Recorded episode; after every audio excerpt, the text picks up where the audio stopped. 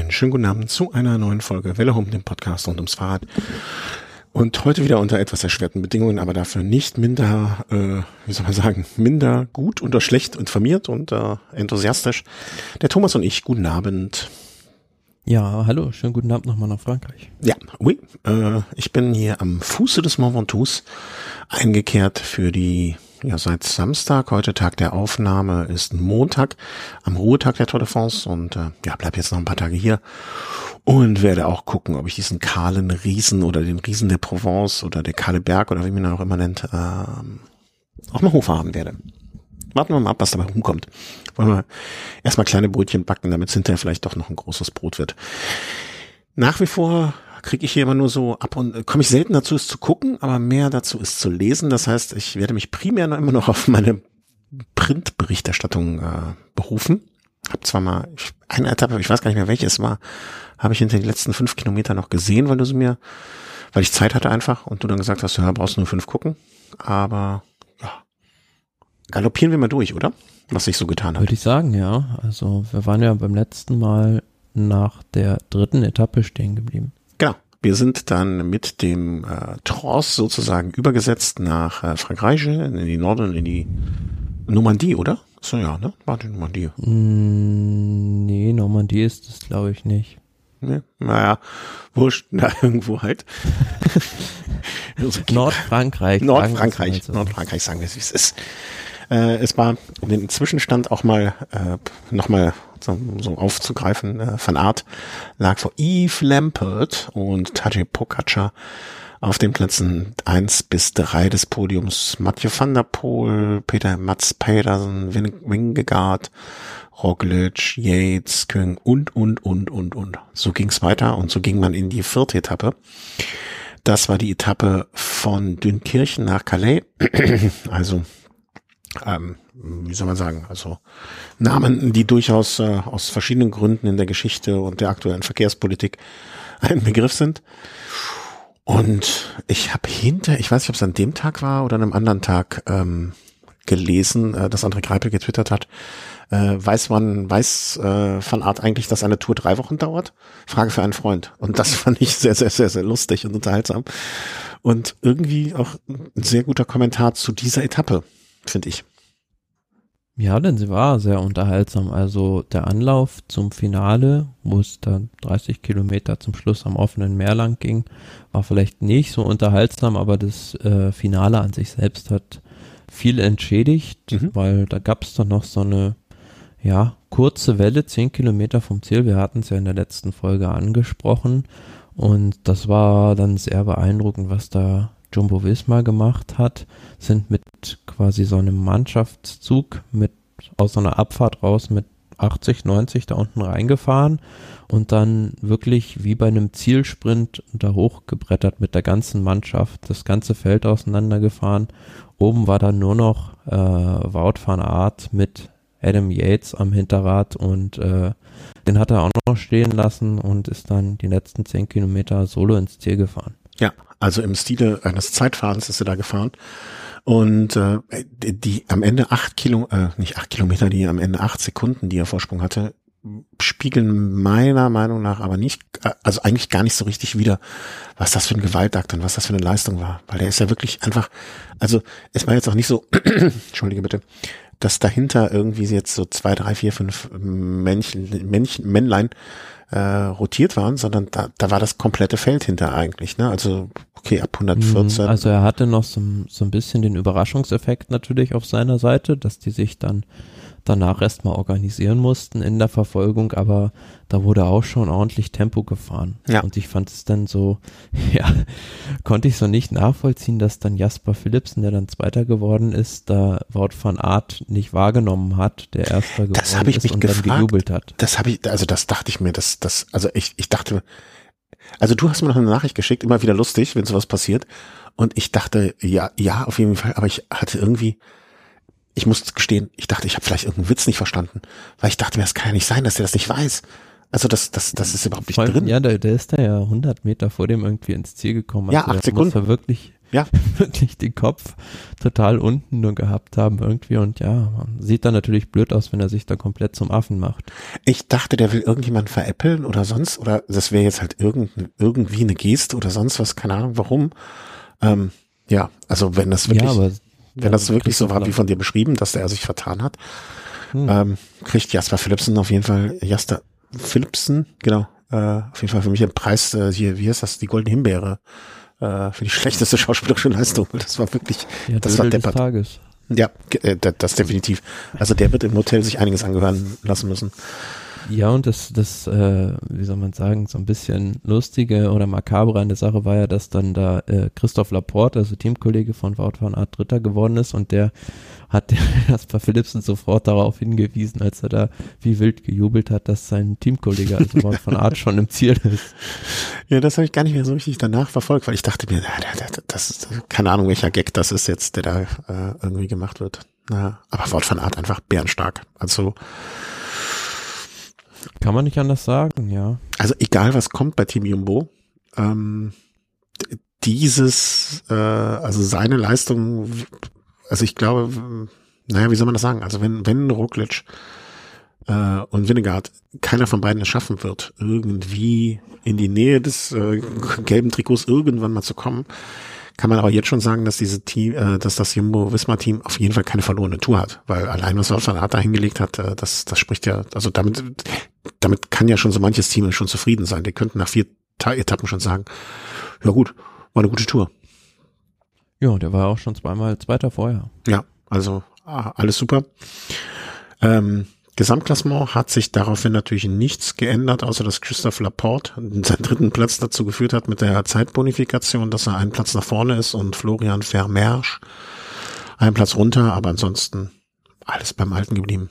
Ähm, Gibt es noch was Erwähnenswertes bei der Etappe? Ich glaube nicht, oder? Also ich habe hab mich ja nichts erinnern. Nee. Wir hatten die Eselei, wir hatten den tollen Sprint. Alles drin. Kommen wir dann zu Etappe Nummer 5. Hatten wir auch, meine ich, äh, schon als Ausreißer-Etappe vorher so ein bisschen ähm, ausgeguckt, vor allen Dingen auch wegen der Kopfsteinpflasterstücke, die ja im Wald von Arenberg oder vorm Wald von Arenberg auf die Fahrer warteten. Der, also alles, was man sich vor, oder alles, worüber man sich vorher Gedanken gemacht hat, davon ist nicht viel eingetreten, behaupte ich jetzt. Jedenfalls nicht in dem Umfang, in dem man sich es befürchtet hat. Mm, ja, ich finde doch, also das Ja, liefert halt immer. Äh, also das war schon eine sehr dramatische Etappe, wenn man mal guckt. Diese Ausreißergruppe, die da vorne war, da war jetzt wieder Magnus Kort Nielsen dabei, äh, Nielsen Paulus, Edwald Boasson Hagen, Taco van der Horn und Simon Clark. Ich hätte ehrlich gesagt nicht gedacht, als die am Anfang weggefahren sind, dass die durchkommen, zumal der Vorsprung zwischendurch auch nicht so riesig groß war. Aber klar, die haben dann auch vielleicht so ein bisschen profitiert, dass die hinten diese Pflasterstücke immer so in Intervallen Mhm. gefahren sind und wenn man vielleicht mal den, das Rennen um den Etappensieg so ein bisschen aufdröseln, das war ja dann so, dass äh, Magnus Kort Nielsen, also EF, Education Easy Post, die waren zu zweit in der Gruppe, dass Magnus Kort Nielsen dann da, ja, die Beine aufgegangen sind und er dann abreißen lassen musste. Ja, Nielsen leider. Paulus dann, dann vielversprechend attackiert hatte, weil für ihn auch noch das gelbe Trikot in Reichweite war, einen Kilometer vor Ziel. Und ja, da dachte man schon, das Ding ist eigentlich gelaufen, aber dann, ja, finde ich, hat so Edwald Boas von Hagen kleinen taktischen Fehler gemacht, hat sich quasi aufgeopfert, ist dabei 600 Meter vor Ziel schon diesen Sprint losgefahren. Und logischerweise konnte er das dann nicht durchziehen Mhm. und die beiden anderen, Simon Clark und Taco van der Horn, die da um den Sieg gesprintet haben, das war auch wirklich wieder so ein, so ein Fotofinish. Also da musste man dann auch erstmal zwei Wiederholungen noch angucken, um zu sehen, dass da Simon Clark vorne ist. Und ja, fürs Team Israel Premier Tech war es der erste Etappensieg überhaupt bei der Tour de France, Mhm. seitdem das Team gegründet wurde. Und für die natürlich eine Riesenerleichterung, weil sie ja auch in der World Tour gegen den Abstieg kämpfen. Das Fahrrad von Taco van der Horn. Das konnte man hinterher wahrscheinlich entsorgen, weil ich hatte das Gefühl, dass der mit so einer dermaßen Willen und stampfend in das Rad reingetreten hat, dass ich dachte, dem bricht gleich das Tretlager unten raus. Also egal, ich weiß jetzt gar nicht, was das für eine Fahrradmarke ist, für die müssen wir gucken. Auf jeden Fall halten die Cube was aus. die. Ah, Cube fahren die? Okay, hätte ich nicht erwartet, dass ein Cube so viel aushält. Äh, der hat da wirklich reingedreht, gestampft, drauf geprügelt.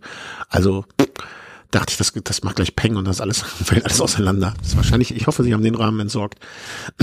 Oder es mal in so einen Test gegeben, um zu gucken, was da noch dran ist.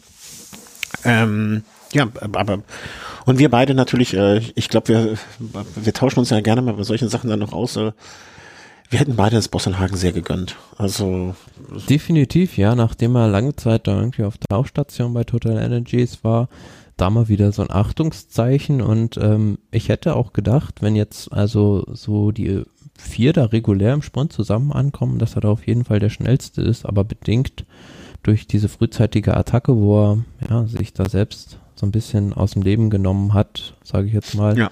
äh, konnte er halt nicht mehr eingreifen in den Zielsprint und war eine schöne Ge Möglichkeit gewesen. Und mir tat's natürlich, oder was heißt mir tat's leid, das ist jetzt auch, klingt so dramatisch, weil es hat sich jetzt keiner wehgetan. Äh, für Nelson Paulus, wie spricht man das richtig aus? Paulus? Paulus? Paulus, ja. Paulus? Hätte mich auch gefreut ins Gelbe. Also Education First mit dem gepunkteten Trikot, was sie ja nach der Etappe noch hatten. Und ähm, er dann noch im gelben Trikot. Hätte mich für John Wouters gefreut, aber naja. Ich ja, glaub, wobei man muss ja sagen, ihn hat da eigentlich sein eigener Teamkollege, hat ihm das gelbe Trikot gekostet, nämlich Alberto Bettiol, der da ja für viele sehr, sehr unverständlich hinten im Hauptfeld äh, mehrmals Tempo gefahren Mhm. ist. Und das sah halt, wenn man sich das in der Wiederholung anguckt, schon sehr, sehr komisch aus, dass er da mit Pogacar spricht und dann nach der Unterhaltung sofort an die Spitze des Feldes fährt und dann Vollgas Tempo fährt, wo er halt zwei Leute vorne hat. Und wenn man es jetzt nochmal andersrum umdreht, wenn halt Betjol da nicht Tempo fährt, dann bleibt vielleicht Magnus Kort Nielsen noch ein bisschen länger vorne, beziehungsweise der Vorsprung geht nicht so runter und EF Education Easy Post ist vorne zu zweit dann noch und kann dann natürlich taktisch ganz anders agieren in so einem Finale. Der Vertrag von äh, Bettiol läuft aber nächstes Jahr auch noch. Also es ist nicht so, dass er gerade mal dringend auf Vertragssuche ist. Ist ja immer so ein Shame, wer der aber Böses da denkt. gibt's, da gibt's natürlich auch so eine gewisse Verbindung. Also der Trainer von Betjol ist Leonardo Piepoli und Leonardo Piepoli war einst der Schützling von Mauro Giannetti bei Sonja Duval und Mauro Giannetti ist der ja, äh, Boss quasi bei UAE Emirates. ein großer Schelm, der große Zusammenhänge sieht. Ähm, kl- klingt für mich zumindestens, wie heißt das, wie sage ich das immer so gerne, wo Rauch ist, ist doch meistens irgendeine Art von Feuer. Oder zumindest eine Glut. Ich fand so, im Nachhinein hat das halt Jonathan Waters mit seinem, ja, Management oder wie er das halt immer so macht, ganz gut runtergespielt. Also hat das nicht so eskalieren lassen, die Situation, aber ich glaube, intern äh, gab es da schon ordentlich Zoff hinter den Kulissen. Und Wouters ist ja einer, der das Geschäft auch durch und durch kennt. Also, der, der lässt sich auch nicht veräppeln, glaube ich. Oder nur, also, da muss man sich schon mächtig Mühe geben. Das Das soll glaube ich auch. Also der gehört ja schon zu den Abgebrühteren der Abgebrühten. Mm. Ja, aber wenn man dann mal guckt, so hinten bei den Favoriten, was da passiert ist, da hatten ja viele befürchtet, dass da einige vielleicht gar schon ausscheiden von den Tour de France Klassements Favoriten. So schlimm war es da nicht, aber gut, es hat da ja einige Favoriten in Stürzen doch arg gebeutelt. Also der erste, der da meine ich zurückfiel, war Ben O'Connor, Vierter im Vorjahr, hat an dem Tag da auch viel Zeit verloren. Und ja, dann gab's halt diesen einen großen Sturz, da sind die durch einen Kreisverkehr gefahren und dann hat man gesehen, da lag so ein, ja, so ein Heuballen oder Strohballen, der eigentlich die Strecke absichern sollte, dann da plötzlich auf der Straße ähm, und da ist dann halt Caleb Ewan reingefahren und der hat dann einige Fahrer mitgerissen und unter anderem Primus Roglic, ich weiß nicht, du hast wahrscheinlich auch das Bild gesehen, Mhm. wie er da so ein Salto schlägt und ja, im Nachhinein hat sich herausgestellt, dass dieser Strohballen, der die Strecke absichern sollte, durch ein vorausfahrendes Motorrad auf die Straße irgendwie geblasen wurde. Ah, okay. Ja, Roglic musste sich, äh, wenn ich das noch richtig in Erinnerung habe, bei der Etappe die Schulter selber wieder einkugeln. Genau, der hat sich dann auch etwas, was man nicht, von einem, nicht möchte. Von einem, von einem Zuschauer gesetzt und äh, das Ding da wieder reingerenkt. Ja, also ähm, ich kenne auch jemanden, der sich zumindest in meinem Beisein einmal die Schulter eingekugelt hat wieder und das ist nichts. Oh, also so kriege ich jetzt Gänsehaut. Ähm, hart im Nehmen, sag ich mal, aber ähm, ja, unverschuldet da reingeraten. Andererseits, ne, ich sage immer, Lance Armstrong ist halt auch nie gestürzt, so richtig, ne? Also so. Ja, klar, aber Primus Roglic denke ich mir halt immer, der hatte jetzt schon so einige schwere Stürze und der steckt das irgendwie immer so weg, als weiß ich nicht. Naja, wer weiß, wenn du, äh, wenn du ein paar Mal beim Skisprung würde man sagen, äh, tough as nails, also ja, er kaut Bienen, ist kein Honig. das habe ich noch nicht gehört. Naja, vielleicht ist der Skispringer ein paar Mal aus 20 Meter Höhe runtergefallen, ne? Da ist das jetzt ein Kindergeburtstag gegen.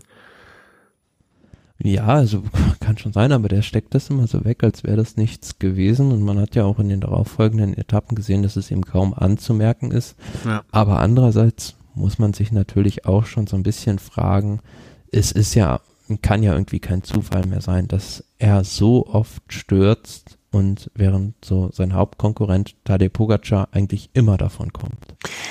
Apropos, er ist halt über das äh, Pavé, äh, wie, wie habe ich irgendwo gelesen, getänzelt, äh, wie als wenn er nichts anderes machen würde den ganzen Tag. Also ne, hm. ist immer vorne gefahren und auch dieses, ich, die Bilder, die ich gesehen habe, ne, er hatte ab und zu mal einen Bewacher mit dabei, also im Sinne, also nicht Bewacher äh, seines Teams sozusagen, ne? also ein Bodyguard auch, aber eigentlich braucht er das nicht. Also er ist da wirklich mal wieder völlig schadlos durchgekommen. Ja, das Einzige, was ihn da hätte irgendwie in Schwierigkeiten bringen können, wäre wirklich ein Defekt gewesen, aber ja. davon ist er verschont geblieben und ähm, war an dem Tag fand ich auch so eigentlich der stärkste Fahrer, ist dann irgendwann nach mehreren Versuchen da auch mit Jasper Stuyven weggefahren und äh, zwischenzeitlich hatten wir auch fast eine Minute Vorsprung auf die Verfolgergruppe mit Jonas Wingegor. Also der hatte halt zwischendurch Pech, weil er einen Defekt hatte. Und dann war es quasi so, dass Jumbo Wismar in zwei Verfolgergruppen das Tempo gemacht hat. Also einmal ziemlich weit hinten, wo Roglic dann gefahren ist nach seinem Sturz und davor noch eine Verfolgergruppe mit Wout van Aert, der dann Wingegor wieder nach vorne bringen wollte. Ja. Und ja, okay, ist dann natürlich in der Situation eine schwierige Entscheidung, die du treffen musst. Wartest du jetzt mit der ersten Verfolgergruppe auf Roglic, dass der vielleicht da reinkommt und du den Rückstand so ein bisschen limitieren kannst? Oder aber setzt du halt auf Wingego und äh, weil du auch nicht weißt, was vielleicht mit Roglic, wie schwer der verletzt ist mhm. und versuchst den halt möglichst dicht wieder ranzufahren. Schlussendlich, ja, okay, ist es dann so gewesen, dass dann also da war halt Wout van Art in der Gruppe, muss man auch fairerweise mal sagen. Der hat, der hat natürlich dann für fünf Leute quasi gefahren. Ja. Und äh, die waren ja schon fast eine Minute zurück, aber am Ende waren es dann doch nur 13 Sekunden, die Pogacar rausgefahren hat. Äh, das war doch auch die Etappe, wo es dann zu dieser kuriosen Szene gab, wo Wingegaard sein äh, Fahrrad wechseln musste, oder? Mm. Ja. Also wo die, wo die im Prinzip alle wie ein Hühnerhaufen da äh, rumstanden. Genau, da standen irgendwie fünf Jumbo-Fahrer rum und keiner wusste so ja. richtig, was sie machen. Wer hat jetzt das, Kartenspiel, und, äh, hat das Kartenspiel eingepackt? Er hat dann äh, scheinbar da das Rad von Nathan van Heudung, der irgendwie 1,95 Meter groß ist, bekommen, was natürlich gar nicht passt. Also er kam da nicht mehr auf den Sattel auf, sah sehr ulkig aus. Aber äh, irgendwie, ja, zehn Sekunden später war halt auch schon der Materialwagen. Da hätte man dann auch gleich irgendwie warten können, weil sie mussten auch erst auf die rechte Straßenseite rüber, weil Rad wechseln darfst du ja nur auf der rechten Straßenseite, hat nochmal Zeit gekostet. Und was ich mich so gefragt hat, habe, ähm, wäre es vielleicht nicht für so eine Etappe eine Option gewesen? Ich weiß nicht, ob das so materialtechnisch geht. Ähm, entweder Dropper Post, dass mhm. du halt, wenn du das Rad vom Teamkollegen bekommst, äh, Sattel runterstellen kannst, oder einfach äh, Schnellspanner am Sattel, dass du selbst halt schnell Hand anlegen kannst. Ähm, die fahren auf Cervelo, ne? Äh, die haben, ja. also ich kann, ohne es zu wissen, das ist jetzt wirklich hier so pure Mutmaßung, äh, Schnellspanner am, am, am, an der äh, Sattelklemme? Absolut. Also wäre jetzt bei der normalen Sattelklemme, wie du und ich sie fahren, eine Option. Ähm, ich weiß es von allerdings von den 3T-Rahmen zum Beispiel und ich könnte es mir von Cervelo auch vorstellen, dass die so ganz spezielle Klemmen haben, die irgendwo versenkt sind im, im Rahmen, weißt du, wo die Schraube dann auch so schwer zu erreichen ist. Ich hm. glaube, das ist schwer. Und Dropper Post, ja, ja, warum nicht? Ne? Ein, zwei Fahrer damit, die, die vielleicht äh, so, sag ich mal, körpergrößenmäßig in der Mitte sitzen, ne? also so damit auszustatten. Allerdings, ähm, naja, die haben jetzt eine, von der Körpergröße her, gucke jetzt gerade mal drauf, wenn ich das richtig gesehen habe, 20 Zentimeter Unterschied. Die werden ja auch mit komplett anderen Rahmengrößen da fahren. Ne? Also da, da, hm. da, da sind ja wahrscheinlich irgendwie äh, Stack and Reach massiger Unterschied, also ne, Länge und Höhe. Hm. Ähm, das, das Andererseits ist es dann vielleicht so ein bisschen das, ja, äh, Pech gewesen von Jonas Wingegaard, dass er nicht der alleinige Kapitän ist, weil früher, man kennt es beispielsweise von Alberto Contador, der hat das so gemacht, neben ihm musste immer ein Fahrer fahren, der seine Körpergröße hat, dass der ihm im Zweifelsfall das Rad geben kann. Ja, möchte jetzt auch nicht in der Haut desjenigen unbedingt immer stecken, der es dann vielleicht mal nicht mehr dran halten, äh, also nicht mehr mithalten kann oder so. Für solche Etappen auf jeden Fall äh, eine Option, ja, das stimmt.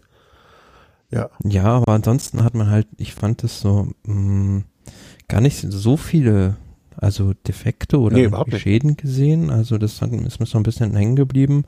Nur am Anfang der Etappe halt relativ viel, ja. Und äh, Stürze waren jetzt auch nicht so dramatisch. Also es gab einen Sperrensturz noch mit einem Zuschauer. Also da war beispielsweise Michael Gogel involviert und auch Daniel Oss. ich glaube, Google hat sich da sogar einen Wirbel oder mehrere Wirbel gebrochen und musste dann ins Krankenhaus die Tour auch aufgeben. Edward Boasson-Hagen muss, äh, nicht Edward Boasson-Hagen, ähm, Daniel Ost, der musste dann auch die Tour de France aufgeben. Ja, ich hatte auch die, ich hatte gerade eben noch offen, leider Gottes habe ich dir das Tab mal wieder zugemacht, wie man das immer so ist. Ähm, naja, egal. Ist jetzt weg. Ähm, da war einer, der hatte sich wirklich diverse Brüche und sonst etwas alles geholt. Äh, wo ist es denn? Ausgestiegene Fahrer. Die der schnellte. Jetzt. Na, wie es immer so ist, wenn man sowas sucht, findet man es nicht. Ja, ja zwei egal. Sachen, die mir noch aufgefallen sind. Also Bora Hans Grohe fand ich ist an dem Tag extrem stark gefahren. Haben da äh, mit der ganzen Mannschaft, vor allem Nils Polet und Maximilian Schachmann, Alexander Vlasov immer vorne mhm. in den ersten Positionen auch gehalten. Und natürlich, klar, man kennt es schon aus der Vergangenheit, dass er auf Windkanten und auf Pflaster einfach ein Biest ist. Nairo Quintana, dem man das aber gar nicht so zutraut. Also der war da immer vorne ja. in der ersten Gruppe, an den ersten Positionen. Sah ziemlich ulkig aus, wie dieser kleine Kolumbianer da über das Pflaster gefahren ist, aber es war effektiv. Ja, überhaupt fährt er so eine, also er ist, also ich habe Quintana gefühlt fünfmal mehr schon gesehen als Chris Froome. Ähm, ja. das, das äh, ja, also warte mal, wen, wen hatten wir hier bei der sechsten Etappe? Daniel Oss, Sturzfolgen, Alex Kirsch, na okay, stand nichts, aber da war doch irgendjemand, der auch noch wirklich so mit Tausenden von... Michael Gogel, ja. Ja, genau, der auch. Nun, Google ja. mal nach Google. Gottes Karlauer Tag. Äh, okay, Endergebnis dieser Etappe, ich nehme jetzt mal wieder alle Filter raus, die ich mir hier irgendwie zurechtgefiltert habe. Ähm, Nochmal Ehre wie Ehre gebührt, Simon Clark die Etappe gewonnen. Wout van Art auf dem ersten Platz, äh, Nelson Paulus Riesensprung gemacht auf Platz zwei, meiner Meinung nach leider, ich hätte es ihm sehr gegönnt. Boston Hagen, Tour Podium, hat er, hat er auch schon lange nicht mehr gehabt, das sage ich mal vorsichtig. ähm, naja, und dann ging es halt so weiter mit Pogacar und äh, Lampert, Patterson und so weiter und so fort war noch nicht so viel Aufregendes. Was ich an der Stelle äh, finde, ich zumindest erwähnenswert finde, ist, dass das Team Ineos so, ich hatte dir irgendwann mal die Tage geschrieben, da können wir überhaupt nichts. Aber die fahren so richtig unauffällig, aber gut. Also Adam Yates, Pitcock und Gerard Thomas, ähm, Platz 8, 9 und 10 in dem Moment. Und das, vielleicht kommen wir da am Ende nochmal drauf, dass äh, das ist irgendwie so ein guter Weg, finde ich zumindest ein interessanter Weg, den die da zu gehen scheinen. Ja, ich glaube, bei denen wäre auch noch mehr gegangen auf der Etappe. Also Garen Thomas war da ja leider beispielsweise auch in diesen Sturz mit Primus Roglic verwickelt, beziehungsweise wurde dann aufgehalten. Mhm. Ja, aber vielleicht ist das auch gar nicht schlecht. Also, ne, so dieses typische, wir, wir, wir behalten uns das mal äh, für den Schluss auf und so weiter. Hm, warten wir mal ab. Apropos warten wir mal ab auf die sechste Etappe von Bichet nach Longwy. Nee, nicht Longwy, das klingt so. Songe nach Longwy. Longwy. Äh, war, glaube ich, die längste, ne? 220 Kilometer, Ja. kann das sein? Und ähm, Genau, 219,9 Kilometer. ja, um ganz genau zu sein, war, ja, eigentlich hätte ich jetzt gesagt, ein relativ ereignisloser Tag. So, wenn es nicht am Ende diese eins, zwei, drei, vier Hügelchen gegeben hätte, die am Ende äh, wahrscheinlich, wahrscheinlich den vielen Fahrern die Zähne gezogen haben. Ja, doch, Ja. stimmt, absolut. Und ähm, ich möchte zu der Etappe sagen, es gab für mich Ich dachte, du fängst jetzt an. Zu der Etappe möchte ich jetzt wirklich gar nichts sagen. Doch, schon was. Und es gab, es gab für mich eigentlich kein Szenario, in dem der Etappensieger nicht Wout van Aert heißt und er hat es trotzdem geschafft, sich das komplett zu vermasseln, weil äh, Jumbo Visma hat scheinbar an dem Tag gesagt, äh, wenn eine Gruppe geht, fahren wir nicht hinterher und wir werden das gelbe Trikot auf keinen Fall verteidigen.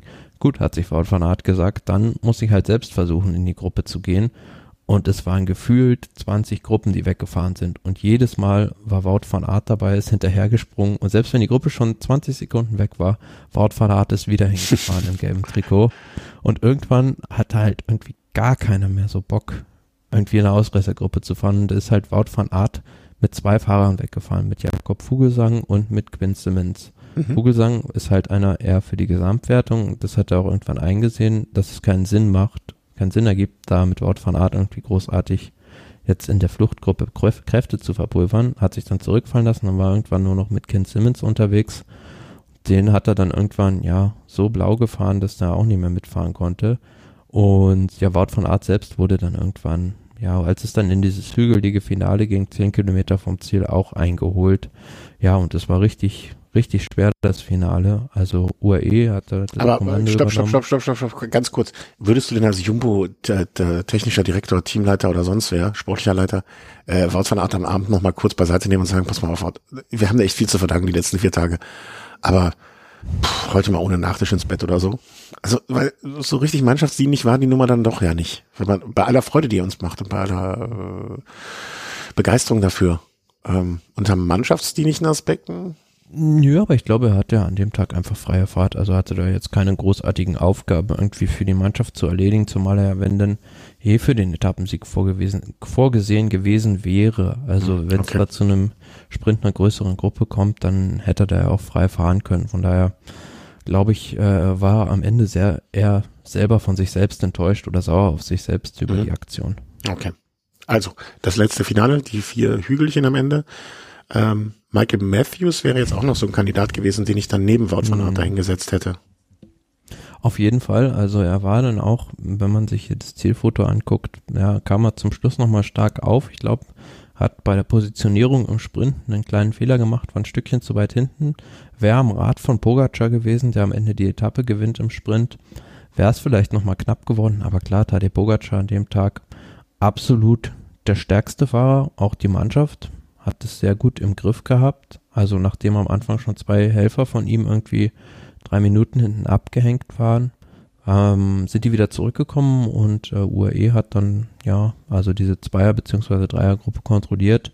Am, Im Finale sind dann, äh, meine ich, George Bennett und äh, Rafael Maika das für Pogacar angefahren und ja, da hat dann seinen ersten Etappensieg geholt und ist damit auch ins gelbe Trikot gefahren. Aber Namen, den wir eben auch schon mal erwähnt haben, auch wieder so eine Geschichte, ne? Quintana auf Platz fünf. Also so, so, der, der, der, der, der, der, der mümmelt sich so nach vorne langsam durch.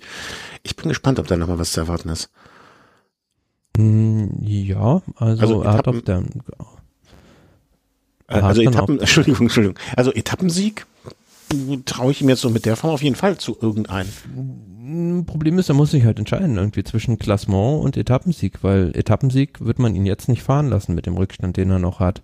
Äh, Klassement ist halt die Frage, ist jetzt halt noch alles offen, nach vorne wie nach hinten, also hat da noch alle Optionen Ja, muss man mal sehen. Mhm. Vielleicht wird er auch noch zwei, drei Tage einfach äh, versuchen, so, so nach, oder die ersten richtig, richtig schweren Etappen äh, dort dann mitzufahren bei dem Gesamtklassement des Fahrers und wenn es da nicht klappt, na, dann lässt er sich halt einmal fünf Minuten, zehn Minuten geben und dann auf, auf einen Etappensieg zu fahren. Erscheint mir so ein Szenario, was durchaus möglich ist.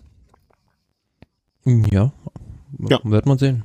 Also Pogacar äh, auf ins gelbe Trikot gefahren an diesem Tag, hat sich auch zehn Bonussekunden geholt dadurch die durch diese Aktion. Ich behaupte jetzt sogar mal, die nimmt er ganz gerne mit, ne? Weil die zehn Sekunden werden es jetzt am Ende wahrscheinlich nicht entscheiden, aber haben oder nicht haben, äh, ist schon schön. Und ähm, ja, Geschenke macht er keine. Auch Thomas Pitcock auf Platz vier, also Ineos auch äh, wieder, Martinez auf acht, Ineos da relativ weit vorne.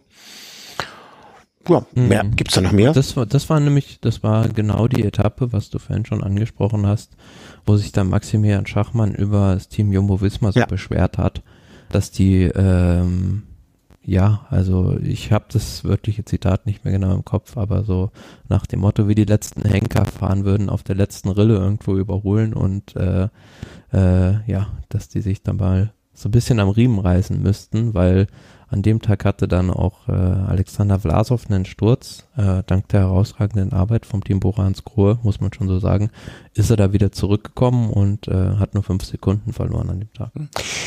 Äh, für die Hörerinnen und Hörer, wir unterhalten uns auch sonst über Radsport. Das habe ich dem Thomas nämlich vor der Sendung so noch äh, haben wir uns darüber unterhalten. Deswegen wundert euch jetzt nicht, äh, wenn wenn wenn manche Sachen ihr, der Thomas jetzt vorausgesetzt hat, dass ihr das auch mitbekommen habt. Das war nicht so. Nur zur Richtigstellung. Ähm, aber inhaltlich hattest du natürlich vollkommen recht. Maximilian Schachmann hat sich da geäußert. Ich wusste zum Beispiel nicht mehr, ob es Kemner oder Schachmann war. Insofern gut, dass du es äh, noch wusstest. Kommen wir zur Etappe. Wir sind jetzt mal, um es einzuordnen, Etappe Nummer 8. Das war die Etappe vom 9. Juni, also, also heute ist der 11. von vorgestern. Von nee, Nummer 7 sind wir jetzt. Dann haben wir übersprungen. Echt? Ja, sowas. Sechs haben wir gemacht nach äh, Longwy und jetzt kommt Etappe 7. Ah, ja, ja, ja, ja. La Super Planche de Belfi. La Super Planche de Belfi. Oui, oui. Das war die Etappe von Freitag. Ja, also Richtig. wir, ja, und das war so die erste Etappe, wo man von einer richtigen Bergankunft sprechen konnte, meiner Meinung nach.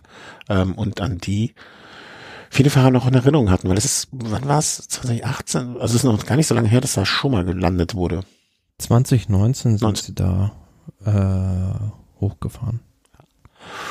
Ja, und ich sag mal so, also was Rockledge am Tag vorher vollbracht hat, hat er an dem Tag wiederholt. Also er ist einfach ein Pogacar. Pogacar. Was habe ich gesagt? Roglic? Roglic um gar keinen ja. Fall. Ähm, der aber auch nicht schlecht war an dem Tag, muss man auch sagen. Aber nee. wem wir wohl, äh, wo wir gesagt haben, dem hätten wir es am meisten gegönnt oder das war schon ja dramatisch, traurig, wie auch immer. Ähm, Kemner war wirklich, wirklich gut und sah auch für mich zumindest lange so aus, als könnte er es äh, irgendwie noch hinbiegen. Ja, haben 100 Meter gefehlt am Ende. Aber 100 Meter bei 24 Prozent sind, können eine halbe Ewigkeit dauern. Also du, manchmal, wenn mir ein, ein Meter Straße fehlt, dann kann das schon äh, böse enden für mich. Ähm, ja. Ja, aber man hat so, man hat zwischendurch gedacht, das klappt auf keinen Fall mit dieser Gruppe, weil da waren zwei Bora-Fahrer drin, Lennart Kemner und Maximilian Schachmann. Simon Geschke war auch noch dabei aus deutscher Sicht von Kofidis. Und äh, die Gruppe wurde halt nie wirklich weiter als drei Minuten weggelassen vom Feld. Und ich persönlich verstehe so die Taktik vom Team UAE, Team Emirates gar nicht. Also die müssten ja eigentlich meiner Meinung nach froh sein, wenn sie mit ihrer dezimierten Mannschaft, weil die haben schon einen Fahrer jetzt auch durch Corona verloren, Vegat Stark Lang, der da äh, einen positiven Test hatte, äh, müssten sie eigentlich froh sein, wenn sie das Trikot zwischendurch nochmal abgeben. Können, mhm. weil so muss halt die Mannschaft die ganze Zeit ziemlich hart arbeiten und wir haben jetzt gerade mal noch nicht mal die Hälfte der Tour gefahren und die haben schon auf den Etappen, die jetzt gerade kamen, ziemlich viel Körner gelassen und da so eine Spitzengruppe hinterher zu jagen, nur damit Pogacar dann am Ende die Etappe gewinnen kann, hm, ist vielleicht für Pogacar schön, aber aus Teamsicht wenig sinnvoll meiner Meinung nach. Also nee. warum sollen sie an dem Tag nicht Lennart Kemner das gelbe Trikot geben mit zwei, drei Minuten. Das holt Pogacar locker wieder ein und Bora, die werden sich sowas von den Allerwertesten aufreißen, um an den nächsten Tagen das gelbe Trikot zu verteidigen. Ja, äh, ich, wo, wo kann ich unterschreiben? also absolut. Ähm, ich, ich meine, in den ersten Tagen haben wir immer gesagt, Pogacar hat nicht wirklich ein Team bei sich. Also er macht das alles alleine, sollen sie Kräfte schonen hinten im Feld. Aber dass sie dafür die Kräfte geschont haben, dass sie einen Kemner zurückholen, fand ich auch irgendwie, das, ich, ich finde auch, ähm, vielleicht ist das dem Alter geschuldet oder der mangelnden Erfahrung oder, oder, oder. Naja, ich glaube, der Hintergrund. Nee, warte, ich wollte jetzt, also, lass mich nochmal beenden, sonst, ähm, vielleicht, ähm, ist ihm auch ihm und dem Team, obwohl das Team ist ja alt, also im Sinne von, da sind ja genug Leute mit Erfahrung, ne? Vielleicht muss man auch, dass man nicht jeden Sieg mitnehmen muss, dass man nicht jeden, jedes Preisgeld mitnehmen muss, dass man auch Geschenke macht. Also und wenn's, ne, auch wenn es gar nicht als Geschenk aussieht, aber ne, ähm, ähm, so ein, so ein, so ein Gönnen können, das da noch nicht vorhanden ist, ne? Also so, so alles mitnehmen, so kannibalesk.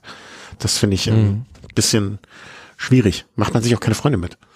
Nee, ich glaube generell, dass Tadej Pogacar mit solchen Aktionen nicht viele Freunde im Feld gewinnt. Und für mich sieht es von außen, also ich kenne ja sagen, die, die inneren Verhältnisse im Team UAE Emirates nicht, aber sieht es so aus, als würde Tadej Pogacar die Taktik bestimmen und nicht die sportlichen Leiter. Und wenn das so ist, wäre das vielleicht nicht die allerbeste Idee, weil so ein Fahrer musst du auch manchmal so ein bisschen einbremsen. Also wenn der halt sagt, ich will unbedingt die Tappe gewinnen, wie an dem Tag, weil seine Freundin und seine Familie da am Schlussanstieg sind und er mit neuen Schuhen fährt, das war halt auch so eine Sache. Also der fährt da mit neuen Schuhen. Also das würde ich niemals machen. Also so Fahrradschuhe tauschen ist nicht so, äh, als wenn ich ein anderes Paar Laufschuhe anziehe. Das ist. Äh, oh, jetzt haben hast du alle Läufer, alle Läufer gegen uns aufgebracht. Um Gottes Willen.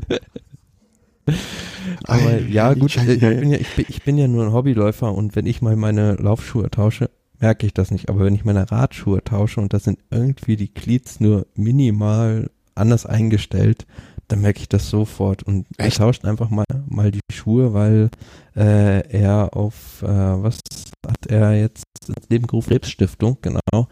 Wollte damit darauf aufmerksam machen und ähm, ja, noch so eine Aktion, die ich dann sehr zweifelhaft fand und mh, mm, schon grotesk, dass ihn das Team da nicht irgendwie gebrieft hat, dass er dann als, als er wieder runterfährt von dem Berg, sämtliche Zuschauer abklatscht. Ja, ja, ja. Das ist, das ist,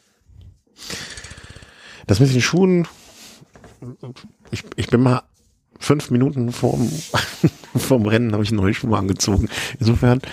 bemerkenswert war ja auch, dass am Anfang der Etappe scheinbar das komplette Team neue Räder hatte und nach und nach ist so ziemlich jeder Fahrer aus dem Team UAE Emirates Team äh, angehalten und hatte irgendwie eine Panne oder musste irgendwas einstellen am Fahrrad. Also sie waren irgendwie hinten alle am Teamauto zugange und äh, die Mechaniker mussten sich dann wahrscheinlich nach der Etappe auch was anhören. Ja, aber weißt du, ja,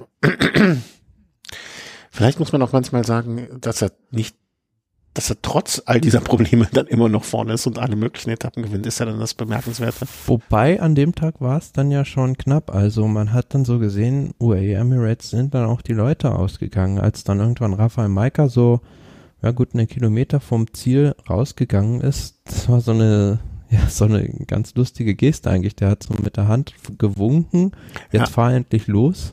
Und äh, im Ziel hat man dann auch gesehen, also Pogacar musste dann von vorne fahren und hat dann auch, da gibt es auch ein Video, also ich weiß nicht, ob es das auch auf Social Media irgendwie gibt, wo dann Pogacar im Ziel mit Maika spricht und ihm sagt, you left me too soon, also du hast mich zu, zu früh alleine gelassen, ähm, musste dann alleine fahren und dann kam halt Wingegaard mit einer Attacke vom Hinterrad, die halt Pogacar auch nur mit großer Mühe noch parieren mhm, konnte und mhm. vorbeifahren konnte. Ja, das mit dem Winken habe ich auch in irgendeiner Zusammenfassung oder irgendwas. ja bei Twitter vorbeigeflogen, wo man das gesehen hat. Ja, und Roglic immerhin noch, äh, hat, er konnte sich da zumindest den Abstand begrenzen ähm, und hat sich nur zwölf Sekunden eingefangen. Also auch überschaubar eigentlich. Ja.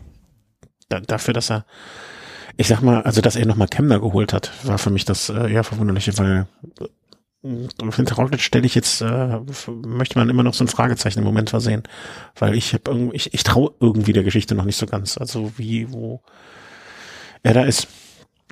Ähm, also leistungsmäßig und äh, durch den Sturz und, und, und, und, und. Aber wo er zumindestens in der Gesamtwertung ist, kann man danach sagen, nämlich auf Platz 13. Da hat er sich nämlich ein paar Plätze wieder hochgearbeitet. Und vielleicht jetzt auch mal an der Stelle so in der Gesamtübersicht so, ah nee, das machen wir einfach, äh, warte mal, das war jetzt die Etappe vom 8., 9., machen wir mal am Ende. Also nach der Etappe mindestens äh, Pogacar, Wingegaard, Gerard Thomas, Adam Yates, das Doppelgespann von Ineos. Äh, wie gesagt, sehr unauffällig, aber effektiv. Äh, David Gaudu, Roman Bardet, Pitcock, Paulus und Enric Mass von Martinez. Also eins, zwei, drei, vier Fahrer unter den Top Ten von Ineos. Das, äh, ich brauche jetzt mal gar nicht in die Mannschaftswertung zu gucken, oder? Obwohl auch da äh, Jumbo Wismar. Geht enger zu, als du denkst. Ja, stimmt. Also ich bin so überrascht, aber andererseits das Team Jumbo ähm, hat natürlich mit Wout van Art da einiges, äh, einige Funde. Also der ist ja, der ist ja für drei gut. Stimmt, ja, und überraschenderweise spielt das Team Movistar gar keine Rolle. Nee, ähm, aber allerdings, äh, da das Team Movistar bis jetzt in dieser Sendung auch noch nicht einmal erwähnt wurde aufgrund seiner hervorragenden Leistungen, wundert mich das auch nicht so recht, dass die da auch hinterherfahren. Obwohl es ja ein großes, großes Ding ist. Ähm, Etappe Nummer neun. Acht. Acht. Boah, ich habe mit den Zahlen habe ich es auch heute. Irgendwie möchte aber auch mein Genau, das war die Van Aert Etappe. Da ging es nach äh, Lausanne, die schöne Stadt in der Schweiz. Äh, zum IOC. Zum IOC, Olympisches Museum, habe ich schon drüber gesprochen. War so eine Etappe, wo ich, wo, wo ich zumindest vorher gesagt habe, nicht richtig Fisch, nicht richtig Fleisch, irgendwie nicht richtig gebirgig, aber dann doch mal hier ein Hügel, da ein Hügel. Ähm, und am Ende so eine Ankunft für einen Michael Matthews, Wout van Art und und sie haben uns da einfach nur bestätigt. Ne? Definitiv, ja. Also das war so ein, so ja, also so eine Hügelankunft, kann man sagen. Zum Schluss dann noch ziemlich schwierig. Man sieht es daran, dass da in dieser ersten Gruppe auch nur 26 Fahrer drin war. Also es war jetzt kein Massensprint in dem Sinne, sondern aus einer Favoritengruppe heraus mit eigentlich im Prinzip zwei Sprintern drin, nämlich Michael Matthews und Wout van Aert. Aber klar, Wout van Aert, der war sogar ein bisschen eingebaut in dem Zielsprint, aber selbst das konnte er sich erlauben, um am Ende noch zu gewinnen. Hm. Ähm, vielleicht auch erwähnen, das haben wir glaube ich noch gar nicht erwähnt, aber was eigentlich äh, also weder verwunderlich ist noch ähm, irgendjemanden äh, jetzt überrascht. Äh, Wout van Aert war zu der Zeit natürlich auch im gepunkteten, äh, nicht im gepunkteten, im äh, Sprintertrikot. Ne? Also mit den mit den meisten Punkten. Er hat sich auch zwischendurch mal welche natürlich bei seinen ganzen Ausritten äh, in den Zwischensprints gesichert und so weiter. Also der lag zu diesem Zeitpunkt ähm, ich sag mal schon sehr deutlich vorne mit über 100 Punkten Vorsprung. Hm, Gab es irgendetwas, das an dieser Etappe, also die Etappe, muss ich gestehen, ist so bei mir schon komplett hinten runtergefallen. So in, in, in meiner Erinnerungswelt. am Anfang der Etappe einen Sturz, in dem unter anderem dann auch Tadej Pogacar verwickelt war. Also ist dann nicht wirklich richtig hart zu Fall gekommen, aber auch so leicht touchiert worden und äh, musste dann auf jeden Fall auch anhalten ähm, dadurch bedingt war es so, dass in dem Moment drei Ausreißer vorne weg waren, also mhm. eine kleine Gruppe. Und natürlich das ganze Feld dann irgendwie in mehrere Teile gerissen war und dann alle gewartet haben durch den Sturz auf die, die hinten sind. Und dann war halt die Ausreißergruppe schon bei einer Minute, anderthalb Minuten. Und dadurch sind nur drei Mann weggefahren. Und äh, somit war für Jumbo Wismar die sehr leicht zu kontrollieren. Okay, aber dann, ich denke, da können wir auch dann den nächsten, also den Sprung machen, einmal kurz. Kann man Haken drin Gesamtklassement, ja. Pogacar, vor Wingegaard, Gerard Thomas, also da hatte sich auf den ersten 13 Plätzen auch nichts getan. Guillaume Martin ist auf den, als erste Änderung auf den 14. Platz. Er ist dann leider aber, glaube ich, am nächsten Tag nicht mehr angetreten, wenn ich das richtig sehe oder richtig in Erinnerung habe. Äh, genau, wurde positiv auf Corona getestet. Positiven Test immer, immer wieder auch schön, dass bei Guillaume Martin natürlich erwähnt wird, der Philosoph im Peloton. Ne? Und es, es war, glaube ich, das erste Rennen seit 2018 Trofeo Laiguelia, was er nicht beendet hat. Ah, das ist neu für mich. Hast du das Buch eigentlich mal, das habe ich dir mitgegeben, oder? Ja. Ja, haben wir reingeguckt schon?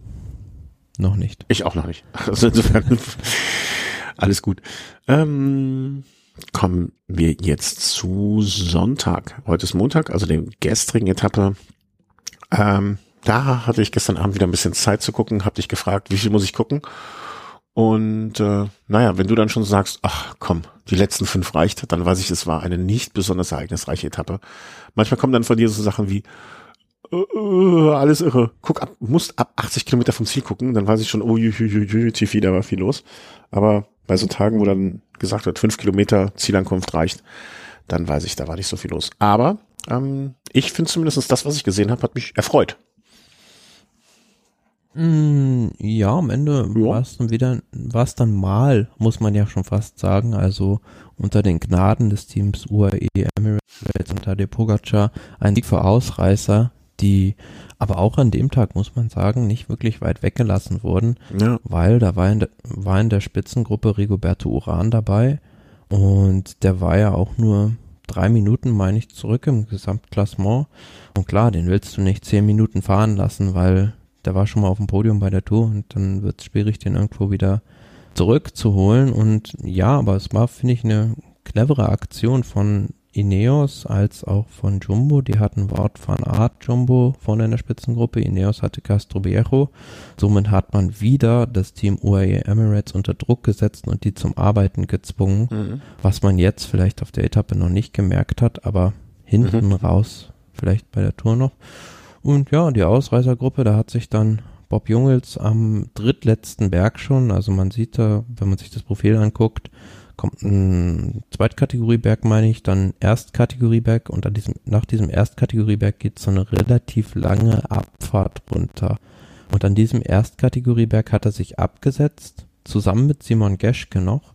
Und ich weiß nicht genau, ob er Simon Geschke dann abgehängt hat in der Abfahrt, weil er ist da wirklich ziemlich stark runtergefahren oder ob Simon Geschke sich taktisch dann hat zurückfallen lassen. Jedenfalls war dann Bob Jungels alleine vorne und hat dann gegen eine wirk nicht wirklich gut harmonierende äh, Verfolgergruppe so zwei Minuten rausgefahren auf diesem Flachstück und in dem vorletzten Berg, diesem Einser-Kategorie-Berg, der unten rein die ersten Kilometer auch sehr steil war, äh, hinten raus dann Thibaut Pinot aus Äh, war es gerade kurz schlecht zu verstehen, deswegen haben wir jetzt, habe ich jetzt einfach noch neu hier aufgesetzt.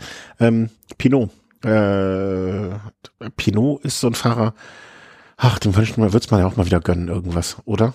Also er, er, er litt da so sehr und wollte, wa- wollte wieder ran. Das war ja dieser, diese Phase dann die letzten, ja nicht nur fünf, sondern vielleicht sogar zehn Kilometer, wo er auf 20, 22, 24 Kilom äh, Sekunden Abstand, und er Mhm. wollte nicht, er wollte nicht näher kommen. Also er wollte schon, aber er kam nicht näher und wurde dann am Ende sogar nochmal eingefangen und ähm, ja, Platz Nummer äh, wurde durchgereicht von zwei auf vier. Schon ein bisschen traurig, oder? Also es, es, es gibt, glaube ich, niemanden, der Pinot nicht mal was gönnen würde. Ja, es ist halt einfach ein Fahrer, ähm, den die Franzosen so sehr lieben, weil äh, er einfach das ganze Spektrum abbildet an Emotionen, was man bieten kann. Also er ist mal ganz oben bis auf den Boden wieder gefallen. Also wenn man sich daran erinnert, wie er da bei der Tour de France 2019 eigentlich äh, ja den Toursieg schon in greifbarer Nähe hatte und dann ausgeschieden ist und dann ewig gebraucht hat, bis er in diesem Jahr mal wieder einen Sieg geholt hat. Und ja, das, das mögen die Leute einfach. Ja, Tour of the Alps dieses Jahr zweimal, äh, einmal ein erster Platz, einmal zweiter Platz. Ähm, also ist auch ganz gut unterwegs dieses Jahr schon. Ja, tat mir sehr, sehr leid. Ähm, und ähm, ja, Bob Jungels. Ja, der, Hm? der, der Etappensieger Bob Jungels, muss man auch sagen, ist ganz unten durchgegangen. Also der hatte ja seine erfolgreichsten Zeichen, Zeiten bei äh, Quickstep. Hat er unter anderem Lüttich, Bastogne Lüttich gewonnen. War auch beim Giro, meine ich, schon in den Top 10. Bei der Tour auch Zwölfter, glaube ich. Und ähm, ja, jetzt nach dem Wechsel zu Agi Dessert lief es nicht wirklich und ähm, hatte ähm, da eine ziemlich äh, langwierige Verletzung, beziehungsweise das war, glaube ich, eine Endofibrose der Beckenarterie. Also das hört man immer wieder. Das, Das- ist gar nicht so ganz so selten, ne? das ist so eine so eine typische ja Radfahrer-Geschichte, sage ich jetzt mal. Also das ist natürlich so eine Arterie, soweit ich das weiß, die immer, wenn man halt tritt und ähm, dann halt quasi abgeklemmt wird so leicht. Mhm.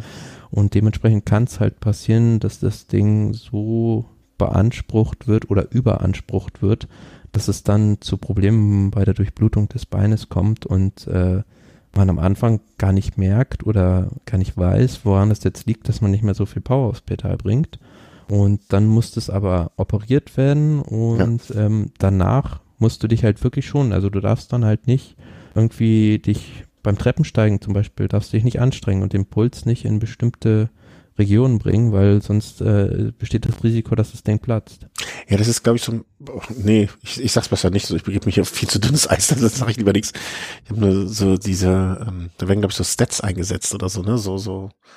Ja, nee, lassen wir ja, lassen wir es lieber. Wir sind keine Mediziner. Wir müssen, vielleicht weil haben wir einen Mediziner. Ist ein Mediziner an, an Bord.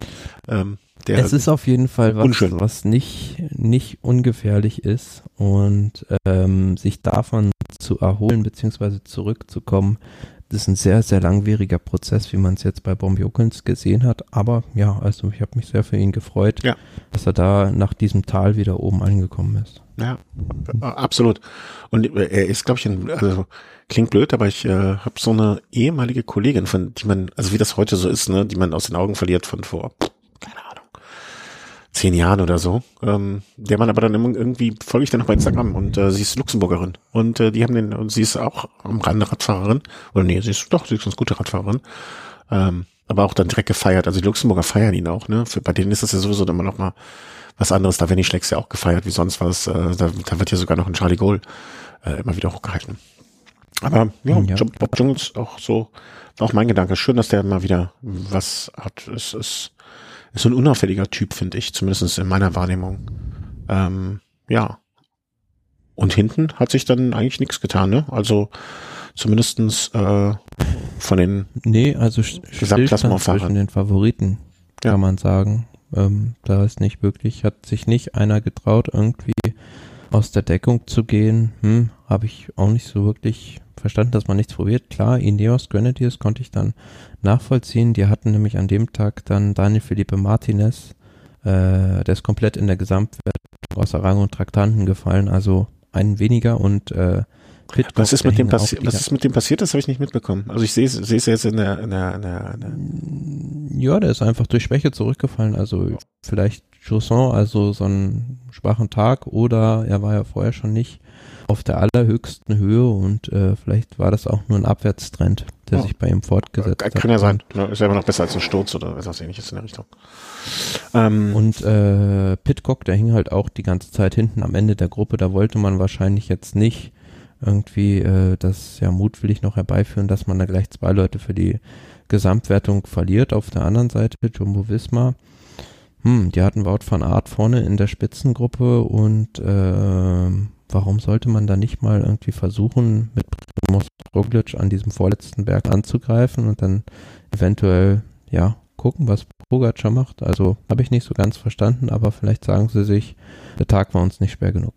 Ja, und vielleicht manchmal, manchmal gibt es ja auch irgendwie Konstellationen, die nicht mehr zulassen oder die es einfach schwierig machen und wo man dann jetzt hier hinterher, zwei Tage später, wenn man so das Rennen Revue passieren lässt, denken kann, okay, warum ist jetzt nicht da das gemacht worden oder da das gemacht worden, aber es ist einfach aus der Situation heraus, was weiß ich, in Roglic muss ja auch vielleicht nur gesagt haben, ey, ich bin heute gar nicht so gut drauf oder gib, brauch, ne, brauch einen ersten, brauch zwei Ruhetage, ich mach mal heute ruhig, ne, kann ja auch alles sein, ne, wer weiß. Aber so ist jetzt der Stand. Also das Pogacar vor Wingegaard, vor Gerard Thomas, Adam Yates, immer noch dem Duo, äh, David Godu, Romain Bardet, auch unauffällig bisher. Also äh, im aber ich finde, unauffällig ist immer ne, so zur ander, an, anderthalbten Saison. Äh, Quatsch, anderthalb Saison. So nach anderthalb Wochen in der Tour, so zur Hälfte ungefähr, ähm, kann noch was werden. Roman Bardet, ich weiß, hast du es gesehen? Da dieses Foto mit dem jungen Fan?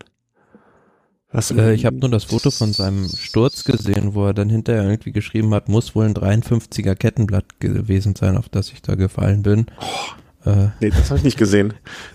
Na, hat sich da auch, glaube ich, ziemlich wehgetan. Dann muss man jetzt mal sehen, wie sich das in den nächsten Tagen entwickelt bei ihm. Also nee, ich habe Fan habe ich nicht mitbekommen, nee. Nee, einfach da hatten wohl ein kleiner Junge irgendwie stundenlang vom Teambus von DSM gewartet und, äh, ah ja, doch, das habe ich auch mal rausbekommen. Also, heißt, ha, also herzerweichend. Äh, also in solchen Situationen, mit sowas hast du mich ja sofort. Ne? Da habe ich ja direkt schon Taschen, Taschen nicht mehr bereit liegen. Ähm, äh, Dankolin, Dank an Caroline, bei ihr hatte ich den äh, Tweet äh, retweetet gesehen. Äh, bei sowas geht mir erst auch das Herz natürlich direkt auf. Ähm, ja, alleine wegen so einer Aktion äh, bin ich dann mal wieder. Mag man ihn ja. Ähm, und der kleine Junge wird wahrscheinlich den äh, Rest der Woche nicht geschlafen haben. Ähm, ja, ansonsten war's. Wann, wann ist denn Romain Bardet gestürzt? War das denn auf dieser Etappe oder war das davor? Weißt du das noch? Nee, das war, meine ich, auf dieser Etappe nach Lausanne, wo auch dieser große Sturz war, unter anderem, was Okay. ich gesagt hatte, wo Pogacar da auch aufgehalten wurde und da war das, meine ich. Ja, aber er ist ja danach noch auf Platz 12. Äh, ja, okay, das war die eine Etappe, nur auf Platz 12 gefahren. Hoffen wir einfach mal das Beste. Team DSM, äh, dass äh, er da noch weiter mitfahren kann. Gut, das ist der Stand der Dinge. Ähm, heute Ruhetag. Äh, alle sind getestet worden. Je, alle sind negativ. Wie viel geben wir auf diese Tests? Ja, es ist halt immer so eine Sache natürlich auch, also ich habe das jetzt auch selbst miterleben müssen, leider mit diesen Schnelltests, dass die scheinbar nicht so zuverlässig sind und dass da jetzt alle negativ sind, weil da ja auch öfter mal dann falsch positive dabei sind bei, ja, wie viele Fahrer sind jetzt noch im Rennen? Über 160, oder? Ja, 160 sagen wir mal 160. Tests 108. kann ich mir dann auch schwierig vorstellen, zumal es da so einige Fahrer oder zumindest ja hat man es bei einigen auch schon so rausgehört, dass sie so ein bisschen husten und auch da so leichte Symptome scheinbar haben und jetzt kann ich mir auch schwierig vorstellen, zum Beispiel das Team äh, Quickstep Alpha Vinyl, die haben jetzt glaube ich schon zum zweiten Mal die kompletten Sportdirektoren ausgetauscht, weil die beide jeweils mit Corona nach Hause fahren mussten. Also der, der im Staff geht es ja um wie so ein Lauffeuer und dass da das Team, die Teams sich so gut isolieren, dass es da jetzt gar keinen trifft, ist für mich schwierig vorstellbar. Aber gut, das ist äh, Schwierig dann so vorstellbar ist auch eine ist, schöne, schöne Formulierung dafür. ist es äh, ist es natürlich äh, sehr gut, wenn es jetzt erstmal so ist, dass es da ja scheinbar keinen getroffen hat. Ja, also ich glaube auch, dass da so manches Stäbchen vielleicht nicht bis zum äh, bis zum Kleinhirn durchgedreht wurde. Ähm, einerseits denke ich mir, okay, ich, ich fände es sehr, sehr schade, wenn jetzt ein Adam Yates rausgenommen würde, ein Pogacar rausgenommen würde. Und es gab ja auch, wie ich gelesen habe, äh, schon einen Fahrer, ich komme, war es nicht sogar Bob Jungels, der als Genau, nicht Bob mehr, Jungels, nicht mehr ansteckend, nicht mehr ein, der positiv getestet wurde, aber als nicht mehr ein ansteckend gewertet, also eingestuft wurde und deswegen fahren durfte. Ähm, äh, niemand möchte, dass, ähm, dass die Tour so entschieden wird, aber ich möchte noch viel weniger, dass irgendein Fahrer längerfristig negative Konsequenzen daraus hat, weil er sich angesteckt hat, jetzt weil jemand da im Peloton rumfährt, der positiv ist, wissentlich und äh, es verschwiegen wird. Ne? Also ich habe jetzt selber hier im Bekanntenkreis jemand, ich will nicht noch nicht sagen, dass es Long Covid ist, aber die äh, längere Zeit nicht richtig belastbar ist. Stell dir mal vor, das hast du, weil dein Kollege neben dir es einfach nicht gesagt hat. Ne? Also das ist ja einfach dann, du ziehst ja, gefährdest ja andere. Ja, klar, aber f- auf der anderen Seite mm, ist dann wahrscheinlich für die Teams die Verlockung groß, wenn halt gesagt wird, positiver Corona-Test heißt nicht automatisch Ausschluss. Und da wird man natürlich auch im Hintergrund, ich meine, der Teamarzt und der Rennarzt, die sind da noch involviert in die Entscheidung, ob da ein Fahrer wirklich aus dem Rennen genommen wird, wird man natürlich auch, ja, irgendwie äh, im Zweifel unbedingt versuchen, den Fahrer im zu halten, wenn es vor allem wenn es jetzt einer der Kapitäne ist. Also wir haben es jetzt bei Guillaume Martin gesehen. Das ist äh, der Kapitän von Simon Geschke gewesen. Haben wir gar nicht gesagt, dass Simon Geschke im Bergtrikot ist. Ja? Oh ja, stimmt. Ähm. Äh, sei das war sei ja hiermit auch noch- nachgeholt. War ja auch noch auf der Etappe, ähm, muss man so sagen. Also man dachte schon, Bob Jungels hat das auf sicher, aber Simon Geschke hat sich da über den äh, letzt, vorletzten Berg noch drüber gerettet, ganz knapp vor dem Feld, was man leider im Fernsehen nicht gesehen hat. Genau, ist als hat sich da Fünfter, wirklich das Berg genau, äh, er hat noch attackiert, ist äh, noch aus dem Feld raus, alleine und hat sich dann so den fünften Platz gesichert mit dem nötigen Punkt, um das Bergtrikot zu behalten. Sehr, sehr beachtlich. Aber ja, um darauf zurückzukommen, die Corona-Situation, äh, sein Kapitän wurde da rausgenommen, vielleicht für Simon Geschke jetzt in Sachen Beriko auch eher, kann man es doch positiv sehen, weil er dann natürlich jetzt mehr Freiheiten vielleicht hat, dass er sich dann nicht mehr um Guillaume Martin kümmern muss. Aber ja, auf der anderen Seite, wenn jetzt da wirklich mal so einen großen Namen erwischen sollte, wird man, denke ich, im Zweifelsfall doch dazu geneigt sein, wenn es nicht gerade, wenn er jetzt nicht unbedingt ein Superspreader ist, den im Rennen zu mhm. behalten. Aber auf der anderen Seite, wenn da jemand irgendwie Symptome hat, dann wird man das ja auch leistungsmäßig irgendwann merken. Ja, total. Also ich frage mich dann auch immer, was bringt es denn hier einen, ähm, einen kranken Fahrer da mitzuschleppen, der dann auch leistungsmäßig überhaupt nicht mehr mithalten kann. Also finde ich auch immer schwierig, dem Fahrer jetzt vorzuschreiben, ey, pass mal auf, du hast Covid-19, äh, du bleibst aber trotzdem dabei.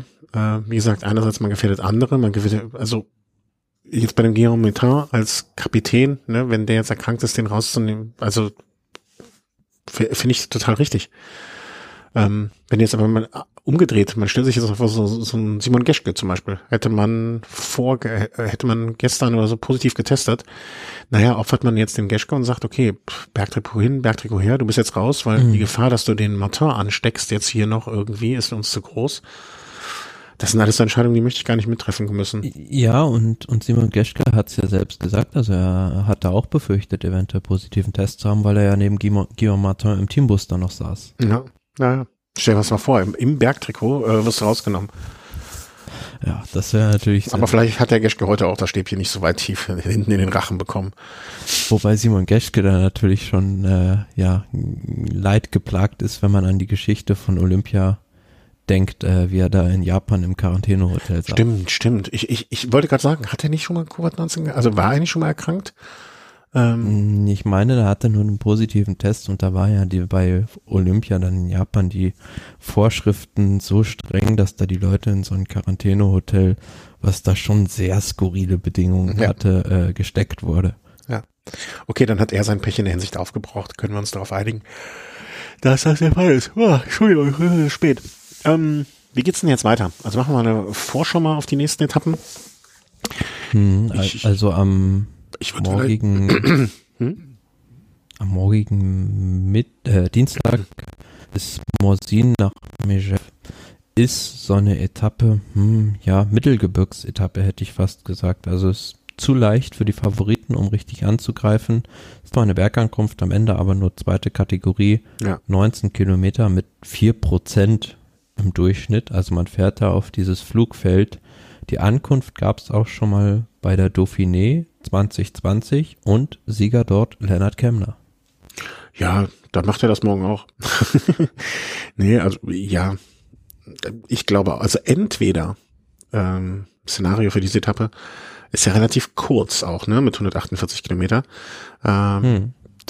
Da könnte man mal so einen Pitcock schicken, wenn ich jetzt mal, wenn ich ein Ineos äh, sportlicher Leiter wäre. Den einfach ja, mal versuchen. Glaub, die, Etappe, die, die Etappe ist zu leicht. Ja, aber eine Ausreißergruppe einfach mal mitschicken. Äh, also ich, ich glaube, vielleicht, äh, um, um es mal, um jetzt so das Gespräch um das gelbe Trikot mit einzubinden in die Vorschau der Etappen. Wie willst du es denn sonst machen? Also du musst ja Podcaster zumindest schon mal sein gebeuteltes Team, er hat schon einen weniger, mussten einiges Maßen schon viel arbeiten, die muss man jetzt langsam kaputt kriegen. Ja, also das kann ja als sportlicher Leiter nur, du musst ihn isolieren von seinem Team. Und zwar, und das systematisch, indem mhm. du das Team kaputt machst wie wenn ich jetzt da mal hier so einen Petcock mit reinschicken. Also ne, die müssen, die muss die ans Arbeiten bringen, einfach. Ja, gut, wenn ich Ineos wäre, würde ich auf die beiden Etappen danach warten. Jeden Tag die Taktik der kleinen Nadelstiche. Äh, je öfter, wir, wir, wir, also ja, die Etappe danach mag besser sein. Das ist dann die äh, Etappe am äh, na, sag mal schnell, die Etappe Nummer 11. Mittwoch. Mittwoch. Die, das ist die Etappe über den Galibier, ne? Genau, ja, über die harte Seite, über den Telegraph, dann ja. Col du Galibier und dann Col du Granon. Also sehr selten, dass man da ist. Wir haben es ja in der Vorschau schon mal gesagt, war lange Zeit die höchste Bergankunft der Tour de France. Ähm, ich meine, war 1986, als da äh, Greg LeMond Bernard Hinault quasi dessen Ära beendet hat bei der hm. Tour de France. Dann erstmals danach die Tour gewonnen hat.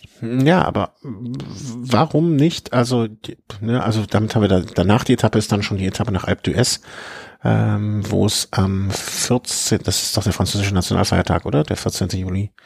Wenn ich das richtig noch im Kopf habe. Genau. Ähm, Etappe nach Alpe d'Huez. Wenn ich jetzt aber einen Pitcock am Dienstag schicke, am Mittwoch hm. Adam Yates und am Donnerstag dann äh, John Thomas. Jeden Tag. Ja. Die Taktik der Nadelstiche. Klar kannst du das probieren, irgendwie einen Pitcock in die Gruppe zu schicken, aber auf der Etappe nach, äh, wo ging's da jetzt hin? Auf das Flugfeld, äh, hilf mir schnell, nach Mejev. Ja. Ähm, klar kannst du das versuchen, aber das hängt natürlich auch davon ab, wie so ein Pitcock drauf ist. Also wenn der jetzt sagt, und da wirklich Probleme hatte jetzt auf der Etappe am Sonntag, was wir gesagt haben, wo er da am Ende der Gruppe war, Hm. dann ist es natürlich sinnvoll, was du gerade gesagt hast, weil er dann wahrscheinlich nicht in der Lage sein wird, am äh, Col du Galibier eine Attacke zu fahren. Ja. Und Du äh, siehst, Du siehst, das ist ein genialer Schachzug von mir. ja, Ineos hat ja den Vorteil, also sie haben jetzt noch drei Leute, die in der Gesamtwertung sehr gut dran sind. Äh, Jumbo Visma, die haben zwar insgesamt, finde ich, die stärkere Mannschaft, aber sie haben mit Primoz Roglic und mit Jonas Vingegaard nur zwei Leute, die im Prinzip So. Tadej Pogacar noch gefährlich Genau. werden können. Und da macht dann halt so ein Roglic am ähm, Mittwoch mit. Ne? Der, Das wäre auch, wäre auch mein Ansatz jetzt. Also einfach dann äh, möglichst versuchen, irgendwie vielleicht ein, zwei Leute in die Ausreißergruppe zu schicken, dann am Telegraph die Mannschaft von Pogacar wegfahren, also versuchen ihn zu isolieren und dann einfach im Galibier drin mit Roglic attackieren, versuchen nach vorne zu kommen zu den Ausreißern und äh, dann möglichst mit den mit den Teamkollegen noch das Tal bestreiten und äh, ja, dann versuchen irgendwie Pogacar zu, selbst zum Fahren zu bringen. Grüße an das Team Jumbo, Grüße an das Team Ineos. Ihr wisst jetzt, wie ihr das machen sollt. Ähm, mehr können wir euch jetzt auch nicht sagen. Also so schwer kann das, so schwer kann das ja nicht sein, das jetzt umzusetzen. Ist jetzt nur das einzige Problem, was wir noch bei der ganzen Geschichte haben, ist, äh, wie sehr ein Pogacar alleine über, obwohl er alleine ist, trotzdem überhaupt schlagbar ist. Ne? Also da, da habe ich noch so die Sorge. Aber wenn nicht so wie sonst. Ne, sagen wir es sagen wir's mal so, also wenn man sich jetzt mal die Gesamtwertung anguckt, da führt zwar Tadej Pogacar, aber es sind auch nur 39 Sekunden auf Jonas Vingegaard. Und wenn man mal überlegt, im letzten Jahr, nach der achten Etappe, gut, da hatte man schon so die erste richtig harte Alpenetappe, da hat er Minuten schon Vorsprung Mhm. gehabt.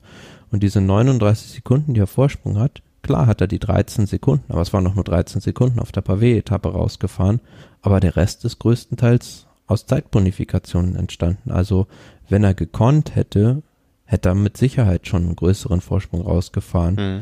Und mich, auch wenn man jetzt mal die Etappe am Sonntag nochmal zurückdenkt, da gab es in der Favoritengruppe, ging es ja um gar nichts mehr.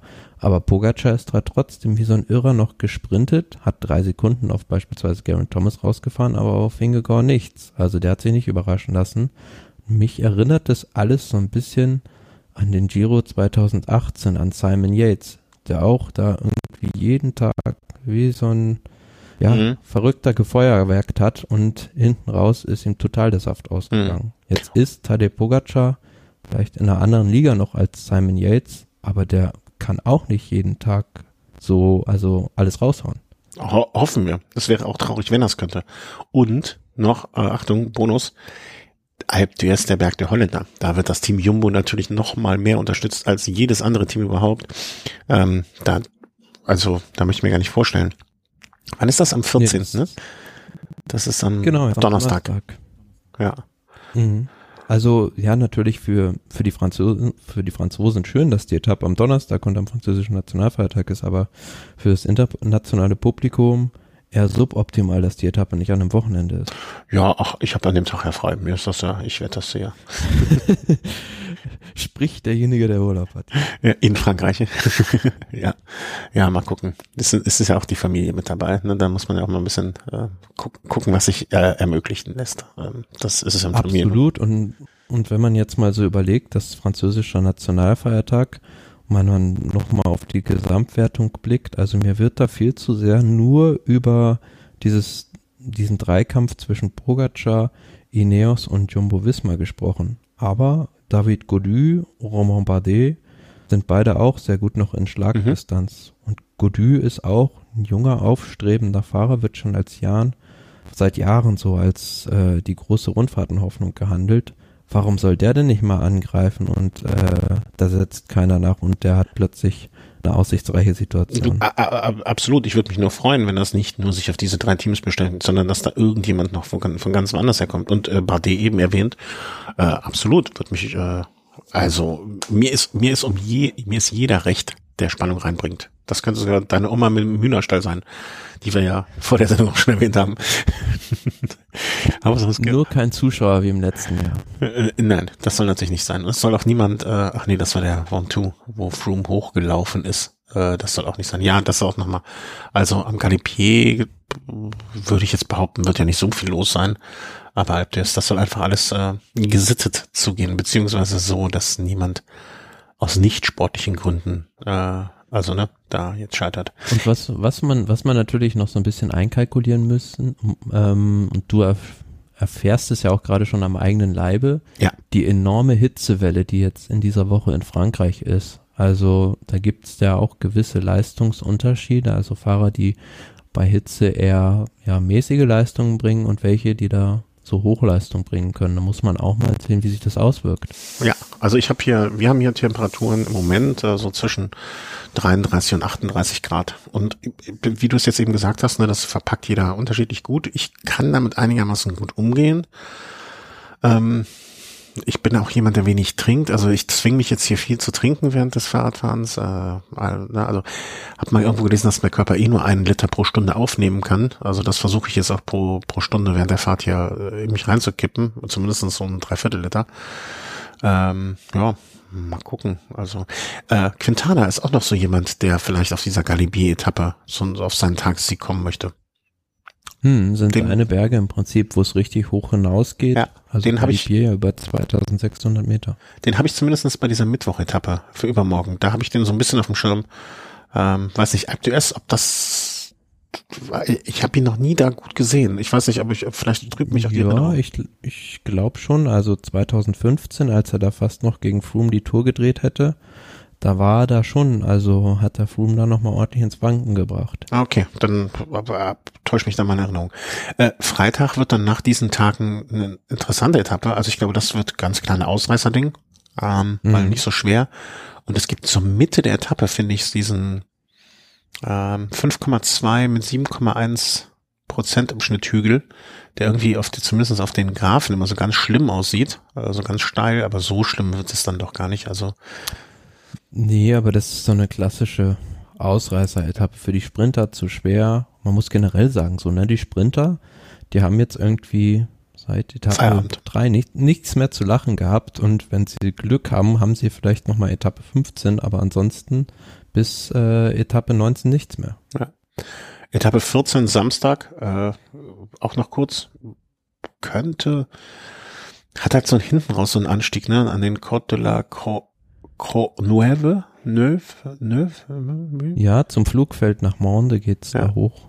Äh, hat man schon oft gesehen, die Ankunft bei der Tour de France. Und ich meine, es ist die Etappe, die da so auch vom Wind beeinflusst werden könnte durchs Zentralmassiv. Also sind jetzt aber auch nur drei Kilometer mit zehn Prozent. Da könnte man jetzt noch mal ein paar Sekündchen rausholen als äh, als jemand, der es wirklich drauf anlegt.